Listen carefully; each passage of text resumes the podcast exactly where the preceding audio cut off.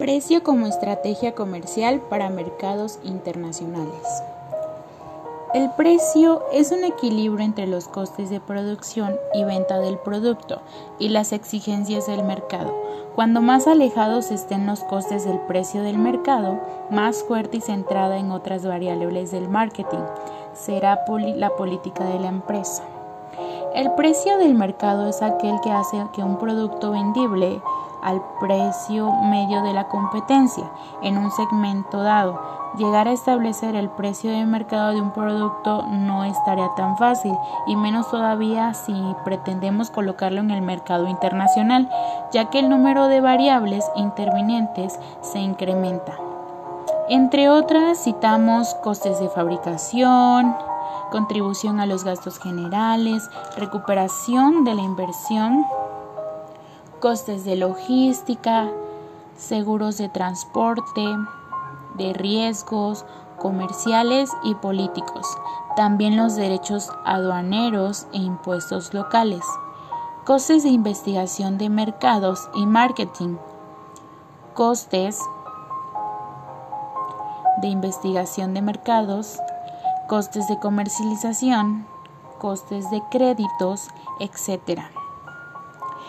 Es necesario recuperar todos los costes en lo que se incurra antes de poder hablar de beneficios, además de considerar todos los factores anteriores.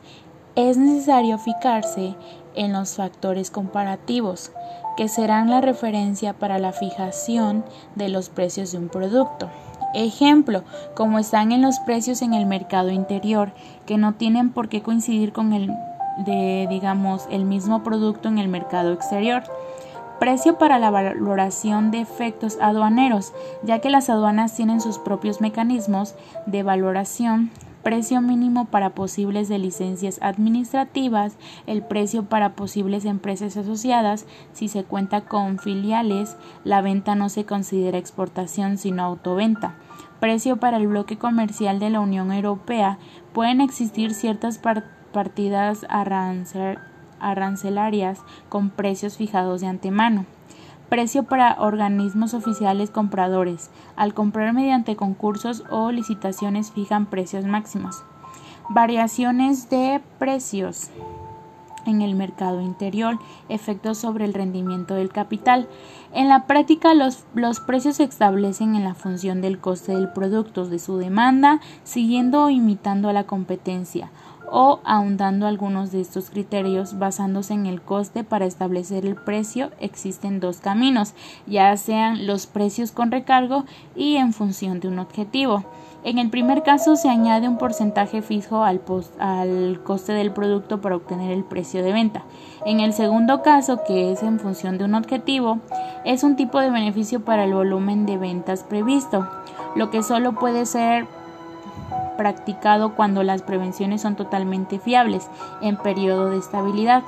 Tomando la demanda como elemento básico, si ésta sube, también lo hará el precio y si baja, también eh, pues bajará el precio. El riesgo existe cuando al ser bajo precio no se obtienen beneficios. En función de elementos como el cliente, la versión del producto o el lugar o el tiempo, se podrá hacer discriminadas se podrán hacer discriminaciones de precios siempre y cuando el coste de la segmentación sea inferior al beneficio que produce. Si lo que se toma como base de la competencia, lo que se persigue es imitar a, los competidores más directos. Esto no quiere decir que sea igual, sino que se guarda un coeficiente de diferencia, algo decisivo para el departamento de marketing eh, internacional es la descomposición del precio al usuario. Por cada país y producto, saber perfectamente la derrama de gastos que sobre un producto producen, desde su, situación hasta la compra que se realiza el consumidor, permite albaratar al máximo los costes, discutir con el interlocutor del mercado destino con el pleno conocimiento en causa y tener una base fiable para la toma de decisiones de inversión, proporcionar el producto en el segmento del mercado más idóneo, poder compararse con la competencia de forma viable y ayudar a, la elaboración de una estrategia de precios global. Muchas gracias por su atención, espero mi información sea precisa y clara.